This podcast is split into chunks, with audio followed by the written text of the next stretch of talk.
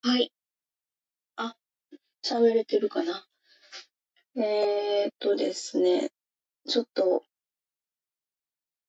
あの、夢の話を松垣さんとしていたら、えー、いろいろ、あの、フラットな状態で、いろんなテーマが出てきて、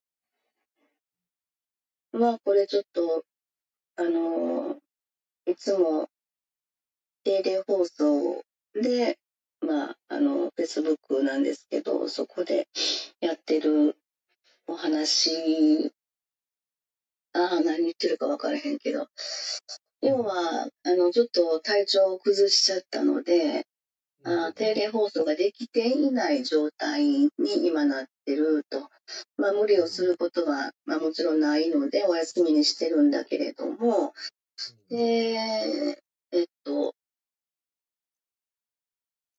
ちょっとこう喋りたいなという話をしてて、まあ、今朝、あの、松坂さんからお電話もらって、私は夢の中の話のことをバーって伝えたくって、えー、それを話していくうちにどんどん面白い展開に、えー、魂の輪廻とか、あの、2001年宇宙の旅だえー、ゴーストバスターズとか、バックトゥーザフューチャーとか、いろんな話が出てきて、これちょっと僕だけで話するのってもったいないよね、みたいな話になって、じゃあ収録しようかと今、という思いで改めて収録ボタンを押すところから、ちょっと戻して話をしようと。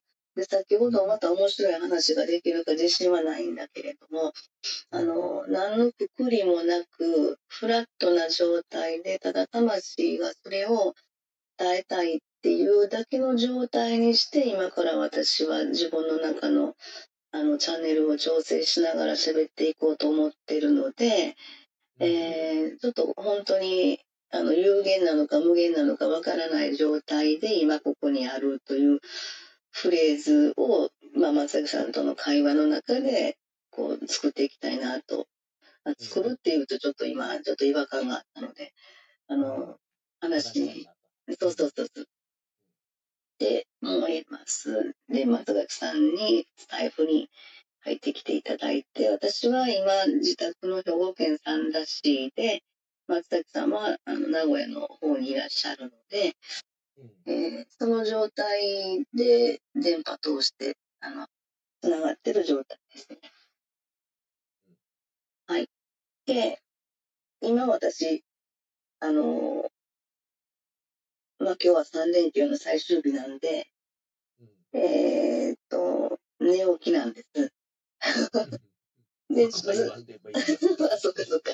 あの、で、熱中症で、この体を持ってるっていう有限の状態の人間っていうのはものすごくやっぱりあの制限ありながらうん体調を整えていきながらやっぱり自分をいたわるっていうところがこの肉体と同居していくいかなければいけない魂のあの存在っていうのはとてもやっぱり考えさせられたなというあのまあもちろんありますよね。思うけど、その熱中症になった意義っていうのもあるのよ。そう、私ね、今喋りながらそれを感じてるんですよ。ああ。面白いなと思って気づかされてる。あなたが病気になった意義があるよと言うたって、その人にとっちゃ、今が大事なので、そうそうそうそう。したくないっていうのがあるわけ。そうそうそうだよね。だけど、そこを振り返っていく余裕が出てきたときに初めて知ることないよね、これ。本当にそう。本当に。熱中症になる意味があったなと思って。まあ、だってほしいないけどね。めっちゃ今もちょっと正直まだ100%ではない感じはしてて。だけど、あ、そういうことかと今喋りながらね、実は思ってて、それを。あの、だけど、精子をかけたような話になるわけやんか。熱中症って精子かける話なんだけども。ああ。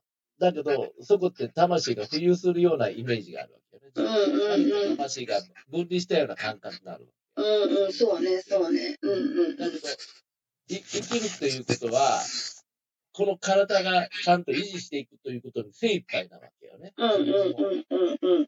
そこにちょっと魂さん、ちょっと、ちょっと黙っててっていう世界があるわけよ。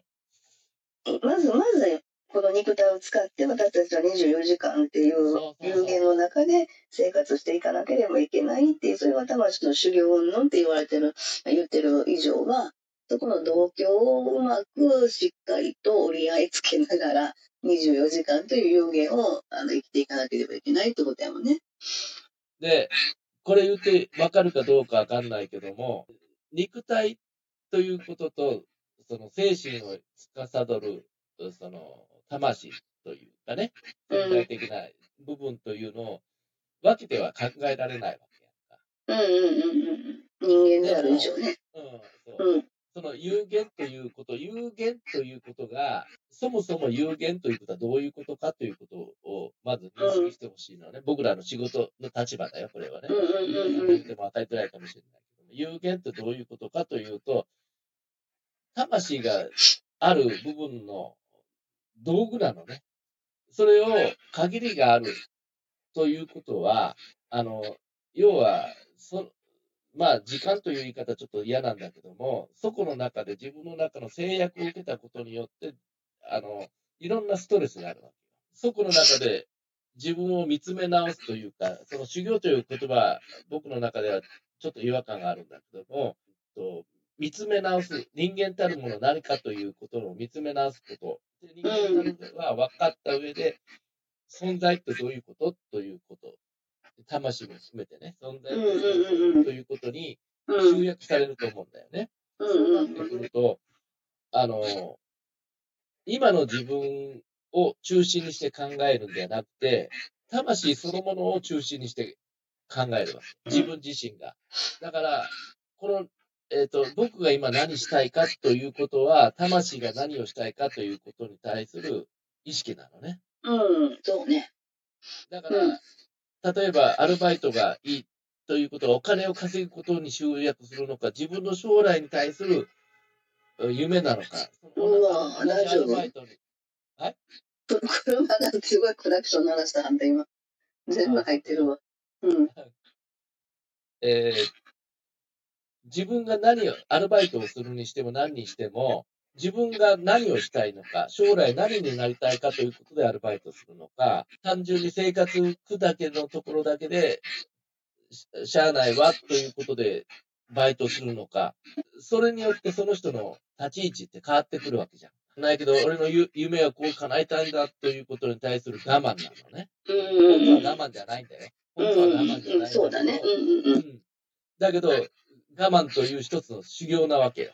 あ肉体から話すると我慢になるわけやね。肉体のいい言い分、言い分やね。これは我慢してるんだっていう。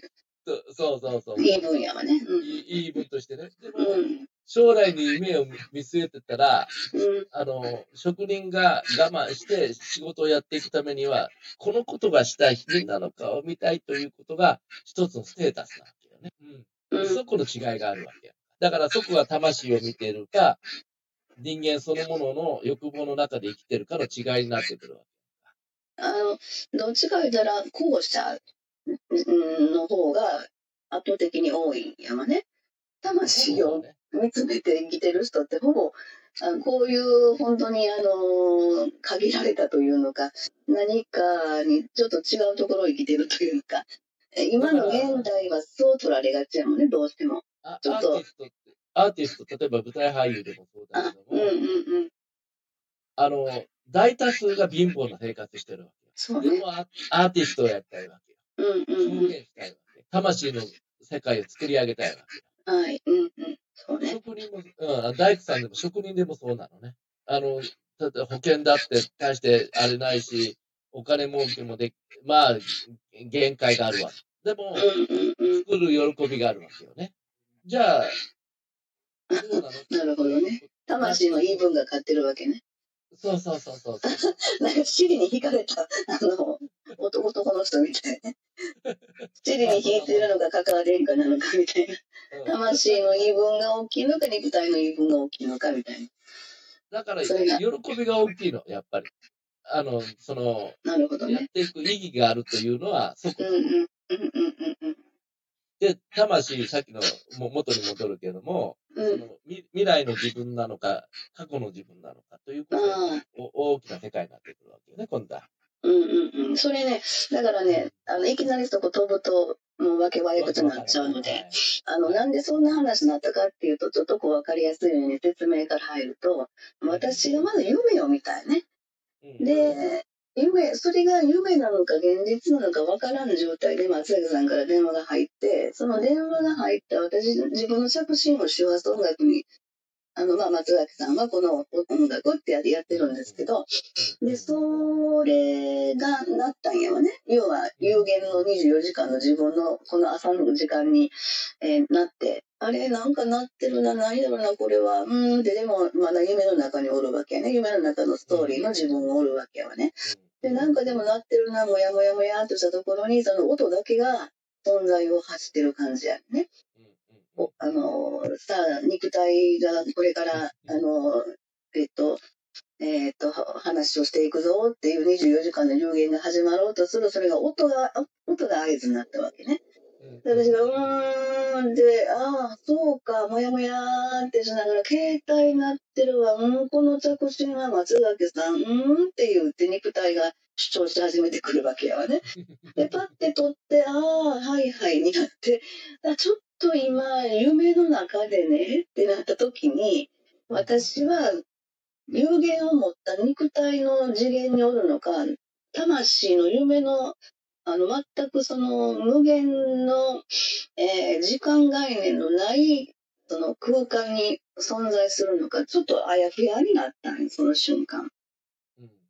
あやふやになって、そうした場合に、その、まあもちろんこの肉体を使った24時間を生きていかなければいけないっていうことがあるので、私たちは脳みそが分かりやすいように時間空間を区切って今を生きてるわけなんだけれども、本来魂っていうのはその時間空間のないところで、えー自由に行ったり来たりしてるわけであってで例えばそれが輪廻っていうあのところの話に持っていくとなんとなく私も今までそうだったんだけど輪廻って言ったらこの今生きてる2023年よりも先の話に輪廻をするっていうどうどうもそういう感覚であったんだけどもそういう意味でいけばあの、どこのタイミングで輪廻を、あの、しても、全然おかしな話じゃないわけでっていうことになったんよね、さっきの話でいくとね。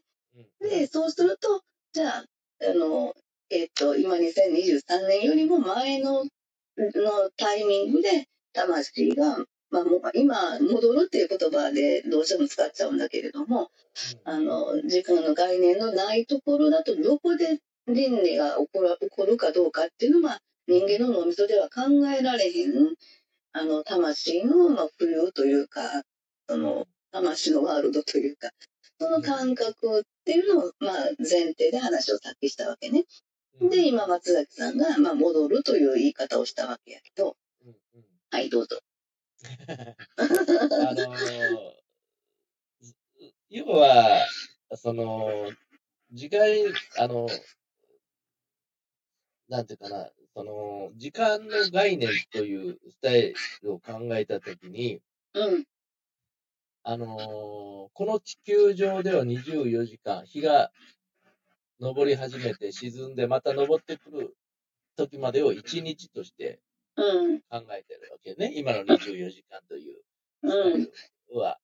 まあ、あの、正確に言うと違うんやけどね。まあ、夜夜中の12時を1日の始まりというふうに感じてやってるんだけども、それは決め事なのね。人間の決め事。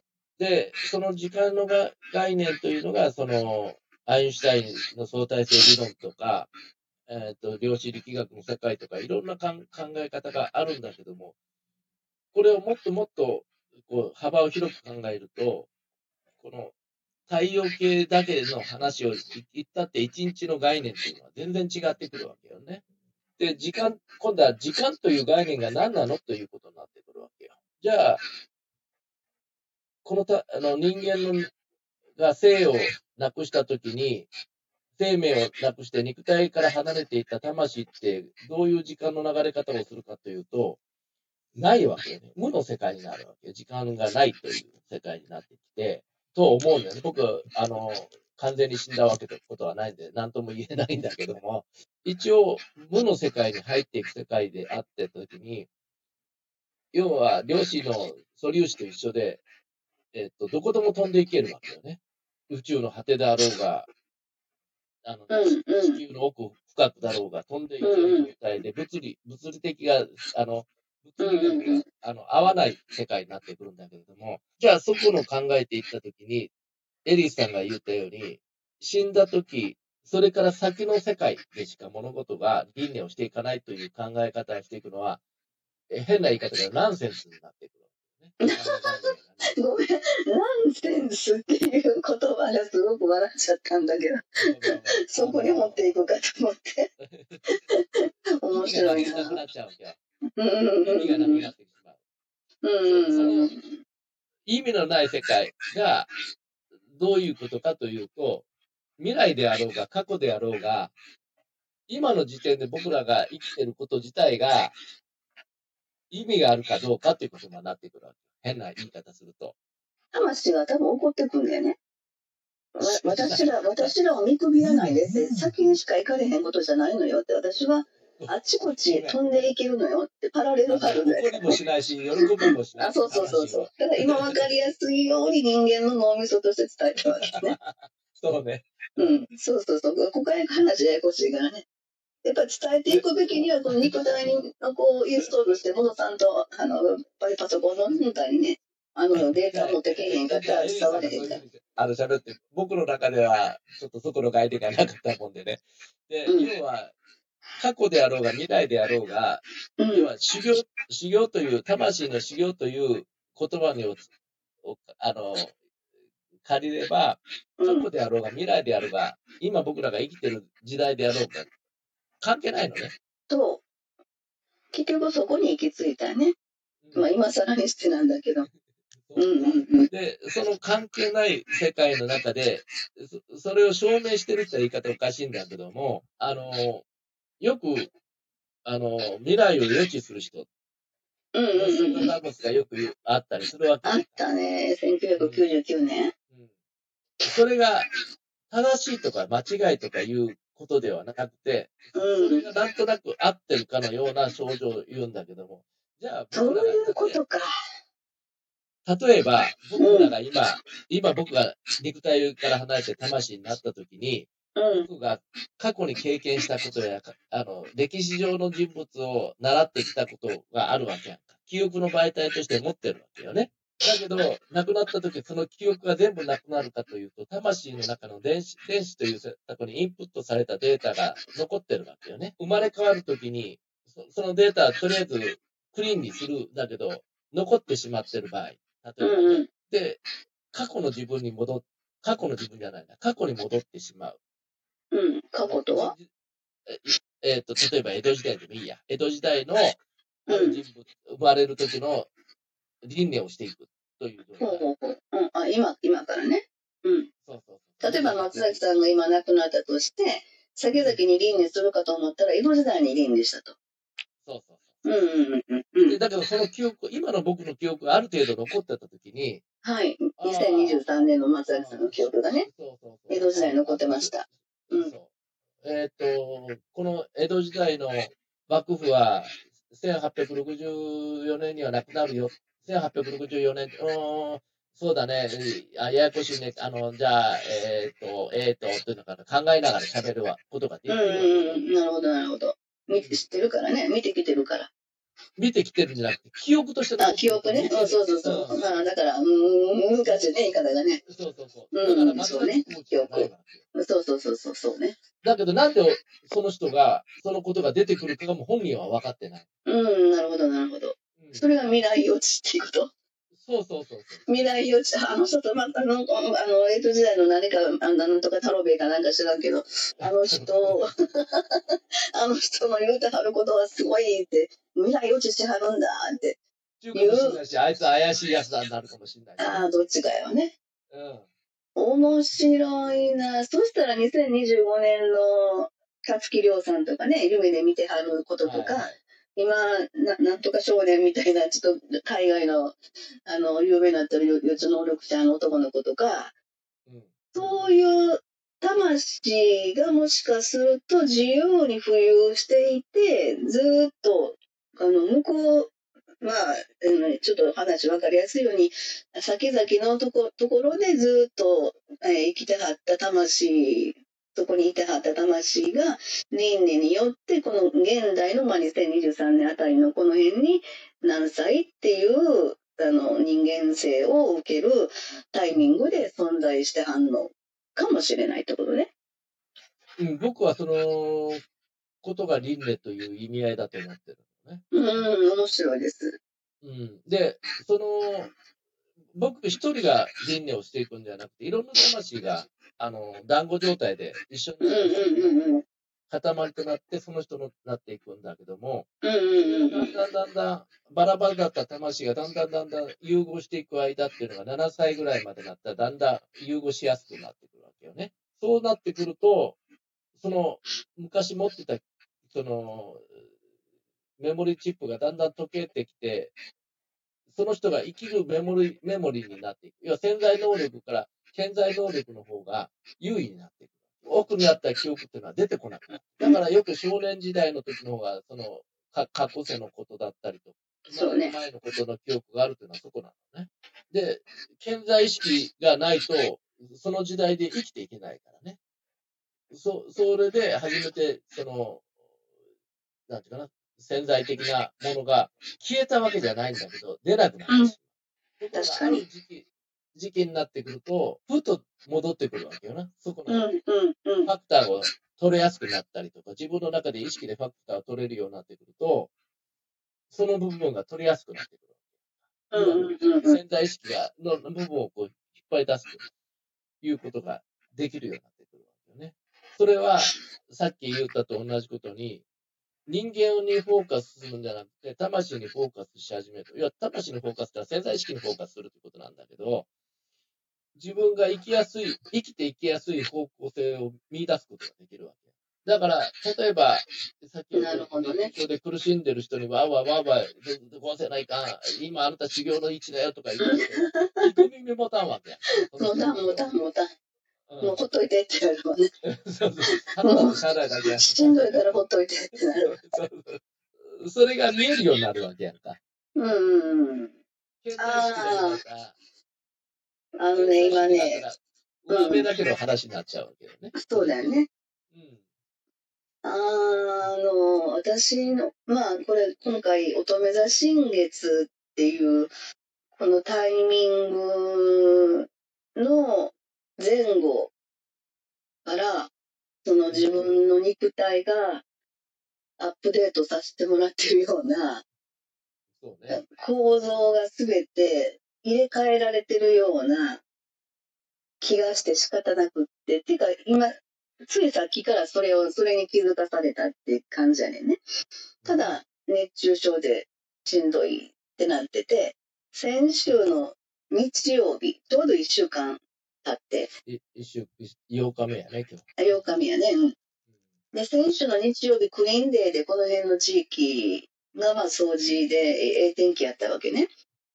で、まあ、帽子かぶって一応対策はしたんだけども、まあ、暑い暑い汗かきながら、あまあ、汗もかいてへんかったかな。首の周りちょっと汗が出てるぐらいで。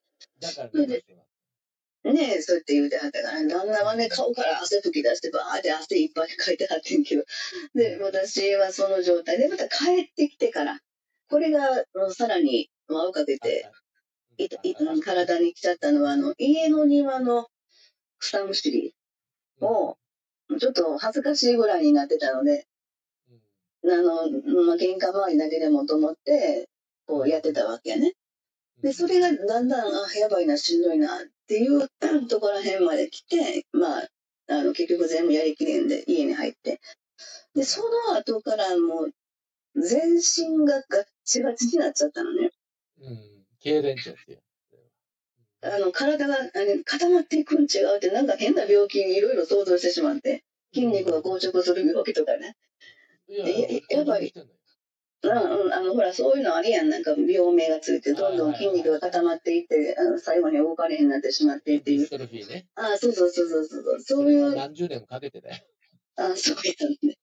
まあまあ、それ、その、まあ、因子を持っていてっていう、それがなんか発病したのかなとか、いろんなこと考えちゃって、やばいねなあかん。とりあえず寝ようで、そこから、あれ、台風がね、ちょうど来ててね、あの、明日の日の夜に雨風すごい状態になって、私の肉体の中も、あの、台風のような感じ、外も大自然の台風のような感じって、これどういうことで救急してもなあかんかな、までなってたわけね。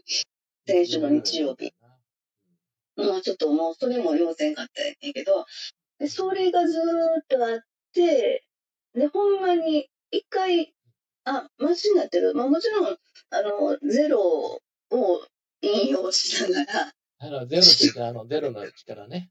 はい、あの、酵素水がね、いつも、あの、お助けしていただいてる、えー、体をしっかりと作ってもらってるっていうのがあるんですけど、それと周波数音楽で、あ、今ちょっと全体やからまず DNA の修復で528やなとか、あ、なんかこう、腸がやばいなーって、こう、第二チャクラの285かなとか、頭痛い、頭痛いって、あの、第6、第7の 852-963Hz の曲やなとかさ、そんなん考えてるからと思うけど、あの、要はもう、職業病やね、これね。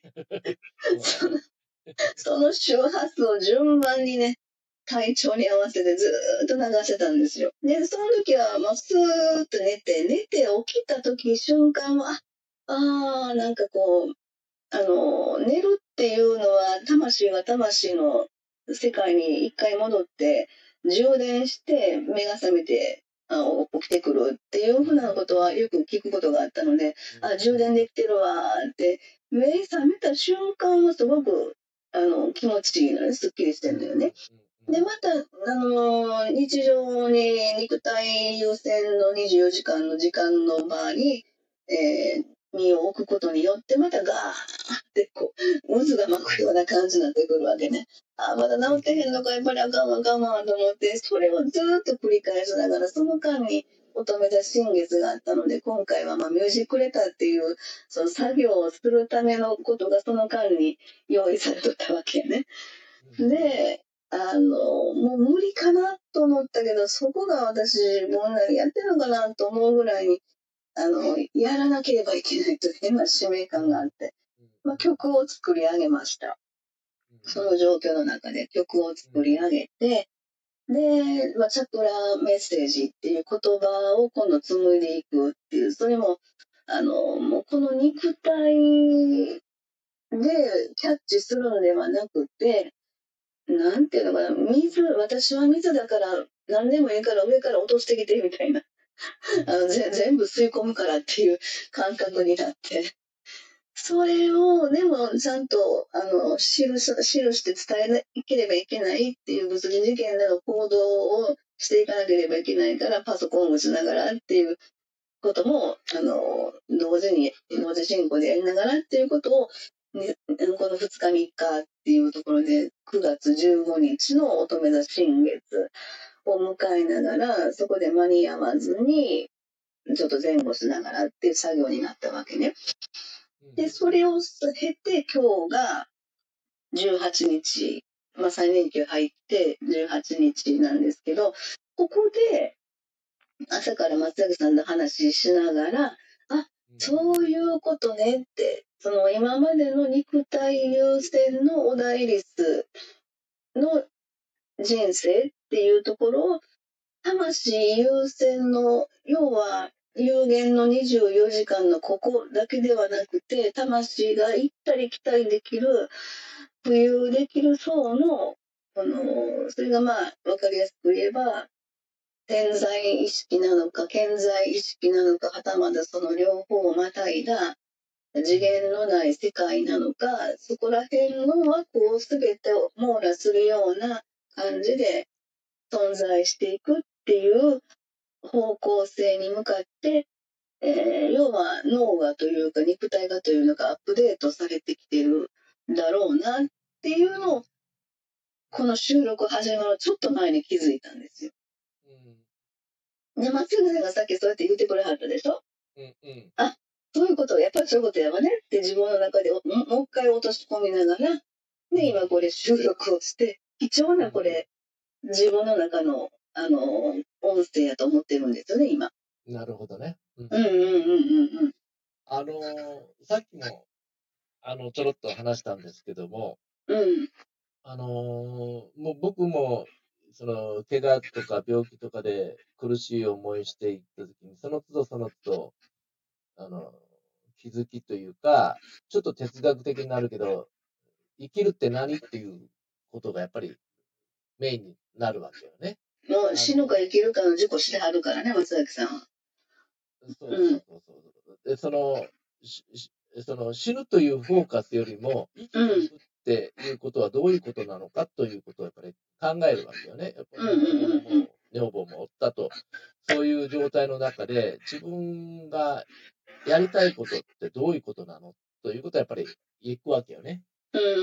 その過去の自分を振り返っていったりとか、やっていくうちに、その、えっ、ー、と、自分にとっては、僕にとってはすごく、あの、人間的に、社会的に、こう、追い詰められるような状態があったりするわけやんか。それがいいか悪いかというのは、後になってわかるわけよ。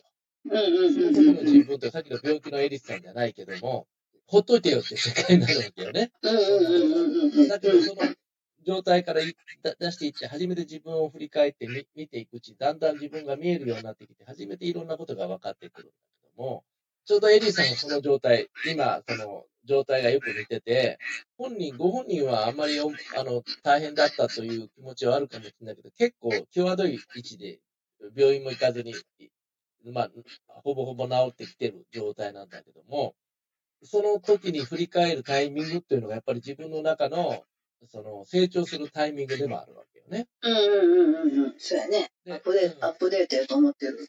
うん。そうそう。うん、アップデートする、そのデートが何かというのが、うん。抽象だったりとか、人間関係の、きっかけやね。うん。自分の不甲斐なさだったりするわけ。だけどなぜ不甲斐ないかというと、対象者があるわけよね。例えば、あの、こう、まあ、僕の場合だと、こう、あの、あの、仕事ができてないとか、ああいうことが言われたりとか、いや、俺病気だったからさ、というのがあるわけやんか。だから、皆さんたちはそんなこと関係ないわけ。仕事が優先な人にとってはね。うん、そうやね。うん。うんお僕の中の言い訳は病気なのになんだよ、そんなこ冷たいこと言うんだよというのが、仕事に対する言い訳なんだね。うん、でそこで生きるっていうことを考え始めて、自分なりの、まあ、解決ができたからこそ今ここにあるんだけども、で、そこの見え見え方の一番大きなことが、やっぱり自分にフォーカスするっていうのがあった。何がうん、それは事故した後からの話？がんになった後。あ、がんの方の話か。うん、ああ、じゃあ、まだ、え、じ10年？十何年 ?10 年ではもう20年なるわ。あ、20年なる？そんななれへんよ、出会って、出会って。出会って12年。うん。ああ、そうか、でもそんなもんだね。そうだよね。うん、出会った当時の話やもんね。そうそうそう。うんうんうんうん。だから、その前の事故っていうのは、うん。そのステップで入る前の話だった。ああ、それって厄年じゃなかったっけ ?40 人ぐらいじゃなかった？厄年だよね。うん。うん。そ、そこから、まあ、現在の、っていうのかな、あの、身体障害者と、なんでるよね？逆転、逆転。要は、障害を持つことはどういうことだということは自分に気づきがあるわけで、その後は生きるって何っていうことに気づきがある。ただ、うん、そこの中で見えてくるのが、やっぱり、心、心というのは人間の欲望なのね。言い方が。うんうんうんうんうんだから、まあそうだと思う。うん、魂って何っていうところからスタートして、物事をもすべて見ていくと、もうちょっと広い視野で見えていけるような。うんうん、そうね。うんうんうん。で、もうちょっと先のことまで見えるようになるわけうんうんうんうんうん。そうね。そ時間概念ないからね、魂自体が。先も後もないわけよね。うん。だから、この人が今こういう状況であるから、これを言っても今無理だなとか、見えてくる。うんうんうんうんうん。確かに確かに。自分の子供、ちっちゃい子に素数の話したって分かるわけねえじゃんっていうのと一緒で。うん。うん。それはタイミングってあるわけ。面白いなうんうんうん。ででも逆にその小さい子が素数の話をめちゃめちゃ理解してるとしたら、それはそれでも、あの、考えられる話だよね、そういう魂の。そういうことそう。そういうことだよね。ここまでの領域で生まれてきたんだってなるわけ。そうそうそうそう、そういうこと、そういうことだよね。なるほどね。面白いね。そういう考こっえ方。ちは慌てるけどね。ええー、ってなるかもしれない。そうそうそうそうそうそう。といいうまあ理念が、あの理念というか、そういう魂レベルの意識で話を持っていくと、どのタイミングでその子の魂が、あの、今ここで、えー、生み落とされたかっていう風なのは、まあ、無限の話だから、魂で言えば。そうんうんうん。あり得るってことやわね。それが今度は人間ややこしいのが健在意識っていうのがあるわけよ。で、それは環境の中で育っていくうん。心の成長なわけ。その心の成長がちゃんと伴っていかないと、魂そのものがうん閉塞しちゃうっていうことだね。うんうん、確かに確かに。器をしっかりね、整えていけへんかったら。その器のことを僕らは今やろうとしてる。そうそうそうそう。うんただし、それが魂のことが分かってないと、器だけをやってしまうと、うんうんうん。片手落ちやわね。片手落ちになっちゃうね。そうそうそうそう。ほんとバランスなの。うん。その先を見て、うん。魂の見見え見え方を見見見た上で、心の中の成長を見ていかないと、ものすごくバランスを崩してる人っているわけ。そうだね。実際に。うん。魂の成長はすごいんだけど、心の成長は止まっちゃってるっていう人もいるうん。そうね。うんやっぱり肉体がしっかり成長して、それありきの話で器を整えて、あの、その器に沿う魂。まあ、魂は、あの、それを望んでるんやもんね。どっちか言ったら。そうあの望むというかね、うん欲望はないから望むという言葉はただ正確じゃないんだけども、ただ課題を与えられてるだけやんか。そうね。だから、ことは難しいけど、それが魂の成長のために必要な肉体の成長というか、そうそうそれがやっぱりバランスよく同時進行というか、で、そうそうあの、あるべき、本当は一番望ましいという。ベベベストだということうん、そうね。うんうんうん。だけど、その苦しさに耐えかねるということの環境がやっぱり交差しちゃってるから、うんうんうん。そこをやっぱり生きやすい人生というのは僕のモットーはそこなのね。うんうんそこだったから、心理というところをちゃんと僕も片手落ちやなと思ってる心理の勉強もしていって、こういうふうに今の状態になってるわけやんか。うんうんうんうんうん確かに。うんだから、まあ皆さんの言ってることもわかるし、ああ、それが正しいとか間違ってるということじゃなくて、ああ、もうちょっと深くやった方がいいんじゃないかなと思ったりもするわけよね。それはうんその人にとってはね。でも、あの、そうね。だから、その人の成長期によって合わせていかないと難しいんで、ちょっとうん。僕自身も、ああ、イライラする時があるんだけど、そりゃそうですよ、人間だから。うんうん。やさって言っても仕方ないなと思って、うん。あるわね、それは。ああ、だから、クライアントさんに対して、そうそう、イライラすることある。ああ、まあ、イライラというか、そうそうよね。どどうしてこの、それをゆっくり時間かけて、有限の肉体にまず落とし込んで話していかんと、その人たちは今までそそういう体で生きてきてはるから、いきなりそこをぶぶっ壊して、あの、なんていうのかな、ぶっ飛んで、えー魂がどうだらって言ったとしても、やっぱり順序は、受け入れるための順序っていうのは絶対あるので、うん、あと年齢とね。うん、そこのイライラってことやわね。そうそうそう。うんうんうん。だから、例えば、こう、いろんなことが見えるとか、うんこう、感じるとかいうのは、言うて、自分を古代広告する理由っていうのがあったりするわけやんか。ああ、中の方でもね。うん本人はそう思ってるのね。うん、そうそうそうそうそう。うん。ご本人はそう思ってるし、そう考えてるし、そう感じてるんだけど、うん。ややこしくて、潜在意識と潜在意識がごちゃ混ぜになっちゃってる時ある。そうだね。純粋じゃない感じやね。何かしらの。最初は純粋だったかもしれないけど、ああ、なるほどね。欲望の方が優先になってしまったりうんうんうんねうんうんうん。確かに確かに。そうねね。非難するつもりはないんだけど、ご自身が辛いのよ。それ本当のこと言ったら。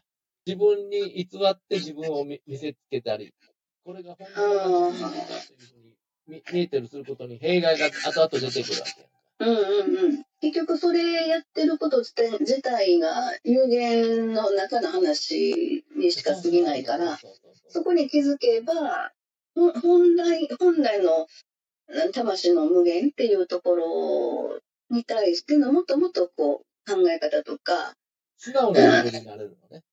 そうね。うん、そうそうそう。生まれながらにしての肉体の状況というかな。あ、だから年いったら赤ちゃんに戻るみたいな、そんな、また違うんかな。あそうそうよ。よく言う話やけど、離乳あの、だんだん離乳食に戻るのと一緒でね。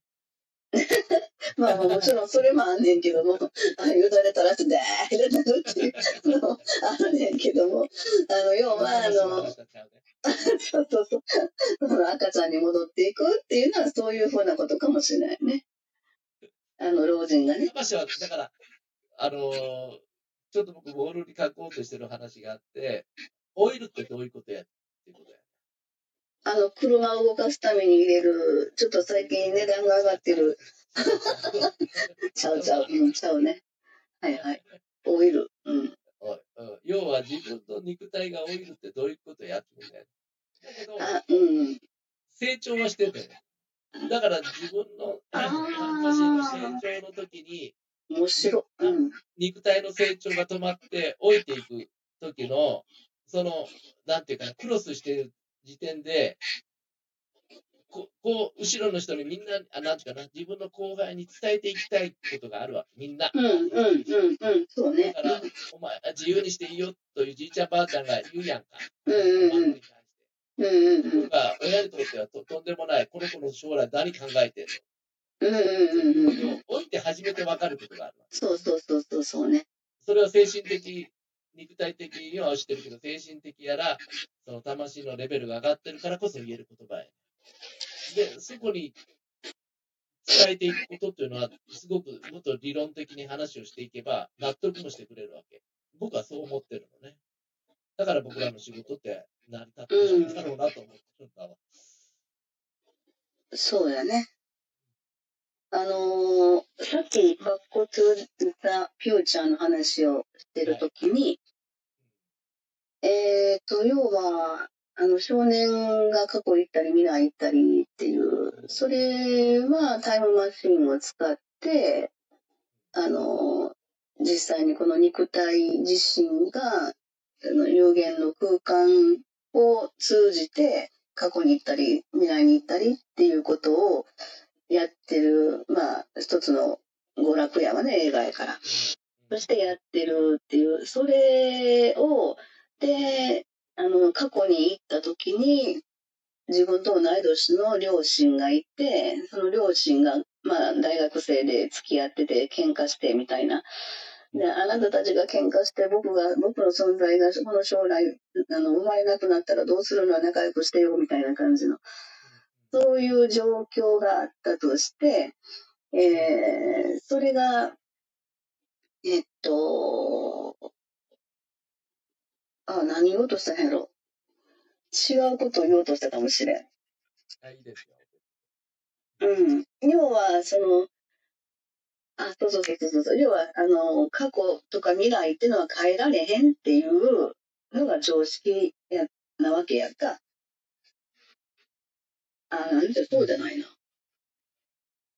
えー、っと、だけど、あえて、あえてそこを変えることによって、自分がこうなりたいで、魂がこうしたいって思ってる、こうしたいっていう、まあ、あの、欲望がないからってまた言われそうやけど、あの、魂の本来生まれてくる目的ってやっぱりあって、えー、それはまあ、あの、先生術の星の配置云々っていう、まあちょっと土地からの話もややこしくなっちゃうんだけども、本来の目的っていうのがおそらくこの肉体の有限の間にこうこういうふうに人生設計をしていきたいっていうのがおそらく魂の中にあると思うんやわね。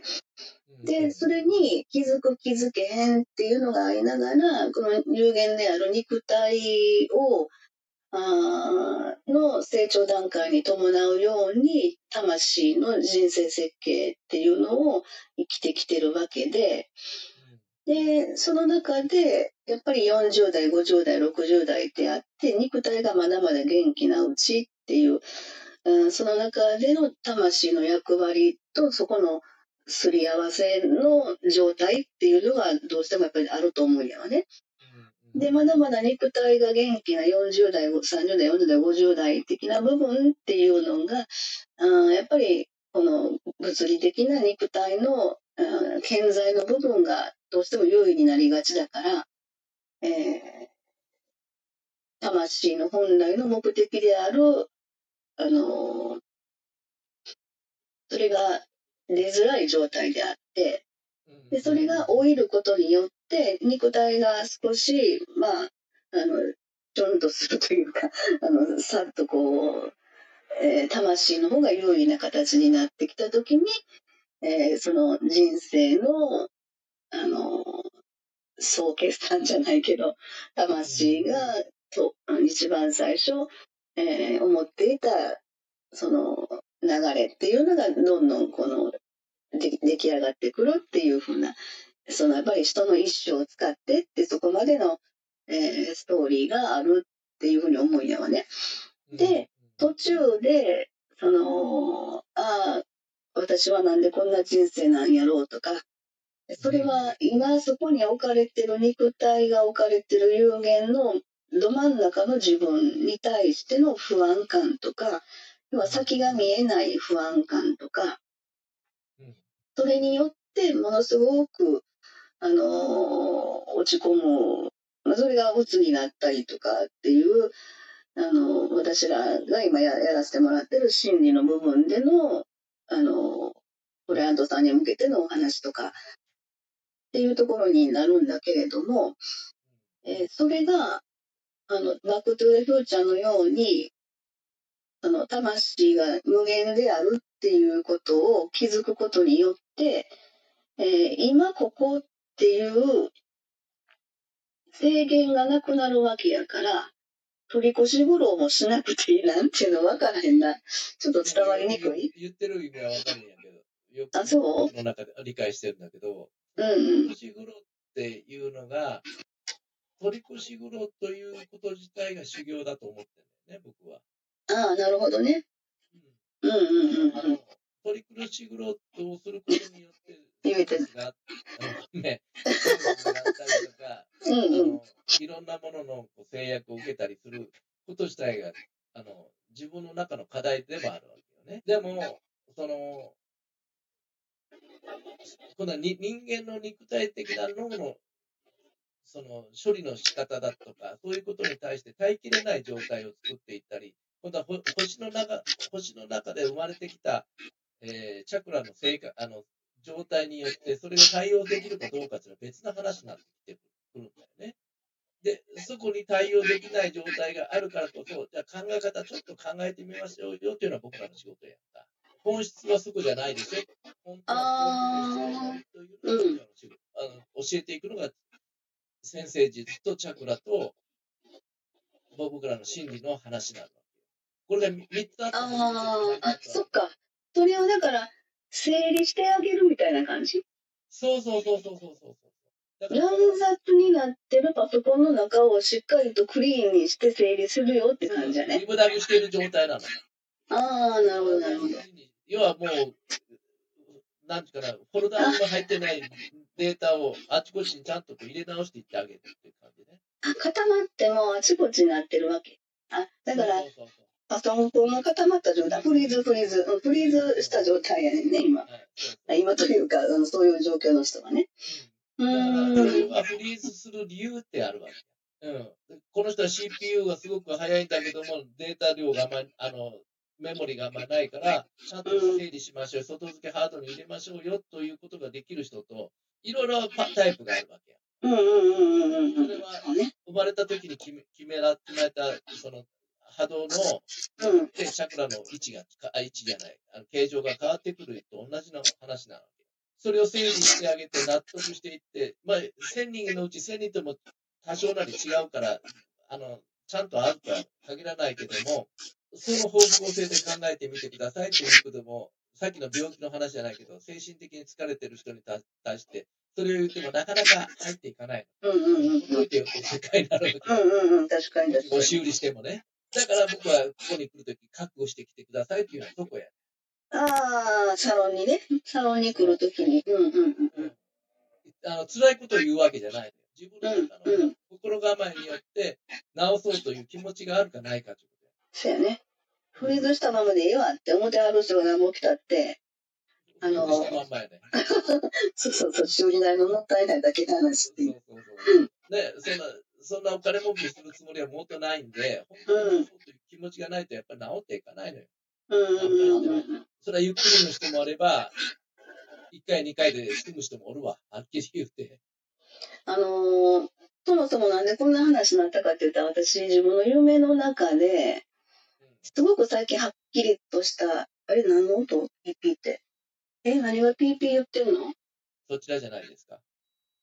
そっちですよ、そっちそっち。はい。それご飯ができたじゃない。知らんわ。なんか、有限の世界が一気に、一気にわーって今来た感じがした。あ、そうそう。そういう意味でね、音なんです、音。私が言いたかったのは音。ちょうどいいピーピーピーピーが来てくれたけども、要はその、肉体ありきの有限の時間と、で魂優先の無限の時と、そこを、えー、バランスよく、あのー、私たちはこの世で生きていく時に、えー、魂寄りでおったらちょっと、あの、大丈夫みたいな人になっちゃうし、で、肉体のことばかりの方で優先しちゃうと、やっぱ肉体が疲弊しちゃって、イメージとか夢とかっていう将来性とかビジョン的な感じのことがまるでももう見れないような状態でガチガチになってしまうっていう。それをバランスよくうまいこと、あの、魂も肉体もバランスよく、本当心からの魂ってよく言うたもんで、この三つ、三つどもえというのかな。これが全て健康であって初めて、あの、真の健康っていうふうに私は言ってるやんか。で、本当そのバランスやなって今思った中で、それを知らせてくれるのが今の音やと私は思ったわけね。ああ、なるほどね。切り替えのきっかけが。今のピーピーピーってなりました。あ、ご飯食べたわ、ご飯食べようみたいな感じでしょいや、食べるとまだ思ってない。いや、なんか切り替えということでね。っていう意味で、その私が朝、あの、ぼーっとして、まあ、夢、夢の中で、見た夢っていうのが面白いなと思って、ちっちゃい子供たちが、お父さんお母さんが一緒になって並んでて、何かイベントやってんねんね。一緒にね。まあ、多分アートクリエイト主催でやってることで、一緒にご飯食べたりとか、なんか、楽しんだりとか、レクリエーションやったりとかっていう空間がバーってやって、ものすごくそこに誰も何一つ今あるがままの状態のことを全てに肉体があの伴ってそこの場所で過ごしてるっていう感じの中で誰一人あのみんなあるがままの状態のことを過ごしてる状態でであなんかいいなっていうだそこのその世界空間にはいじめも何もないしその人がそうしたいっていうんであればみんながああ、いいね、それいいね、みたいな感じのことで。で、うまいことバランスで整っててっていう。あ本当にあの、湖がさーっとこう、チーンとこう、な、なぎというのか、心が落ち着いたような状態が一人一人が感じられるような空間にね、そこの場所が。あ、なんかいいな、この空間っていうふうに思ってるところで、なんか私の携帯がなんてまあ、周波数音楽が流れて、なんで周波数音楽が流れてるな、これ松崎さんの作詞やなって、ああ、なになに、あ電話かと思って、もやもやもやもやってさあの目覚めてきて、有限の目覚めの時間が 起こったわけね。そこのお知らせのきっかけがやっぱり音やったわけね。うん、面白いけど、エリスさんの場合、まあ音、音楽っていう音じゃない。僕は、まあ音じゃない。うん僕らなんだろうな、空気感というかさ、音でもなくあ、なるほどね。うんうんうんうん。なんかの瞬間にポンと入ってくる瞬間っていうのがあるんだけども、うんうんうん。それは空気感なんですよね。あ、だって、わかるそこ、今さっきこの収録を始める前に、部屋移動してはったんでしょ？はい。で、そこの部屋って、今、あの、昨日からかな？わからんけど、あの、サロンの方に行ってはるんですよね。そうです。うん。で、サロンの、いつもそこお客様と、まあ、対面してお話しさせていただく、あの、お部屋があって、で、そこに移動して、この収録が始まったわけですよね。ここの来た瞬間、なんか、ちゃんとするって言ったでしょ？あの、それ、その話をちょうどしようと思った。ああ、ごめんなさい。どうぞどうぞ。それっていうのが、肉体を持ったの脳の中の、切り替えスイッチなの、うんうんうんうん。それは空気感ってことね。そうそうそう。うんうんうん。それが、例えば、あのここが仕事場じゃない場合だったら変わらないのね。それは健在意識の中で刷り込まれた切り替えスイッチなわけよね。うん、まあ、これ仕事場じゃなくてもいいんですけども、どっか行った時に、ここは仕事だというふうに思った途端に空気感が変わるわけ。自分の中の空気。感。うんうんうんうん、うん。エリさんそれをよく感じてるとき、言葉が変わってくる、ね。うんうん、そうです。そうです。急に怖くなるし、ちょっと急に距離を置きたくなります。はい。それは、うん、中の、あの、仕事というイメージがバッとついた瞬間に、健在意識が優位になるわけ。ゴングやね、ゴング。カーンっていう。そうそうそうそう。目が鋭くなるのね。その瞬間に。タカタタカタタカタタカタタタタカタタタタタ始まりますみたいな。ボケが長い。はい。で、その、部分が、やっぱり自分の中の潜在意識と潜在意識の違いっていうのが、切り替えのスイッチの場所が違うのね。うん、確かにその人によってね。でもね、五感やなと思った、今。五感。人間の五感。私は音っていう。面白いことに、うん、えー、っと、心の成長と、魂の成長と肉体の成長の中の、その現代版で言うと、バイオリズム。バイオリズム、要は生まれてきてからの そのバイオリズムによって、その形が、あのその人の成長が分かるという、その状態が分かるというけども、まあ、そのバイオリズムがいいか悪いかとかいう話ではなくて、そのやっぱり3つがきっちり合うことってなかなかないのね。うん？つとは要は心と魂と体が、ああ、そうね。がいいという状態になるということはなかなかないのね。うんうんうん。バランスしてるっていううん。で、一番どん底になった時が一番のいい時とも言われてるわけよね。もうそれ以上下がりようがねえや。というふうに言われてるけども、うん、だけどそれ以上下がっちゃうと病気になるって言われてる。これは、まあう、うまいこと言われてて、さっきのエリーさんにゴング、音が鳴るというが入るというのは、そこの切り替えが入るということや。うんうんうんうんうん。今上がっていくよっていう切り替えのスイッチみたいなもん。うんうんうんうんうん。それが自分の中のスイッチ、見えないスイッチを入れていくタイミングなのかなと思ったわけね。例えば、あの僕の着信音が僕の音だったとしても、他の人の着信音があったとかいろいろあるんだろうけども、それやっぱり、そのエリスさんのタイミングでその音楽をその聞くからこそ、ピリが上がってくるわけで。タクシー音が救急車やったら嫌。嫌やな。うん。消防士さんは案外とスイッチ入るかもしれない。うわぁ。で も職業病やね、それも。俺も一緒や。まあまあまあ。スイッチ入るか同じ同じ、うん、まあだからそれはやっぱり何度も言うけど人間がこで生まれてる健在の中で生きてるスイッチの入れ方の次回だけだと思うんで、うん、スイッチの入れ方を知るのが僕の仕事だと思ってるし、特技なのかもしれないね。そうだね。うん。はい、1時間喋ってますよ。あ、そうですか。構いませんけど。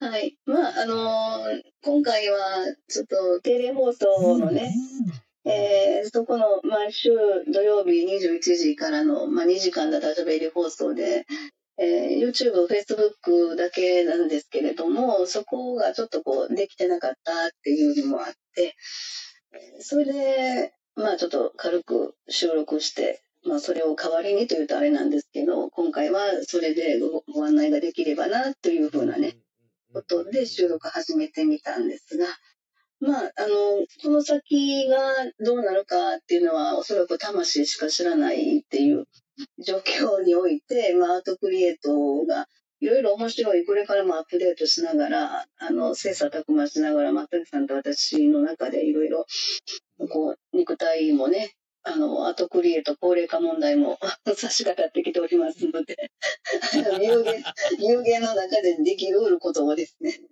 あの、やっていきたいなというふうに。うん、その中で、まあ、やっぱりこう、魂の無限の部分っていうのを、どんどんどんどんこれからも、あの、なんていうかな、発展展開っていうのかな、させながら、何かを少しでもね、お役に立てるようなことが、あの、アートクリエイトの中でできて、できればね、私たちはそれが本望やし、すごく幸せだなと思いますので、まあまあ、ちょっと変わったおっちゃんとおばちゃんが あの、なんか変なこと喋ってますみたいな感じなんですけども、まあこれに懲りずにというか、みんなが幸せであるのが一番、もちろん自分たちの幸せもそうですし、そういうね、ところをなんか望んでいきたいなと思ってますけど。そうですね。うん、はい。じゃあ、終わりにしていいですか？どうぞどうぞどうぞ。はい。ということで、長々と、あの、最後までお付き合いいただいてた方がいらっしゃれば大変ありがたかったです。いればじゃないわ。もう、ちゃんちゃんで最後終わりたいと思います。はい。ではでは、失礼します。ありがとうございました。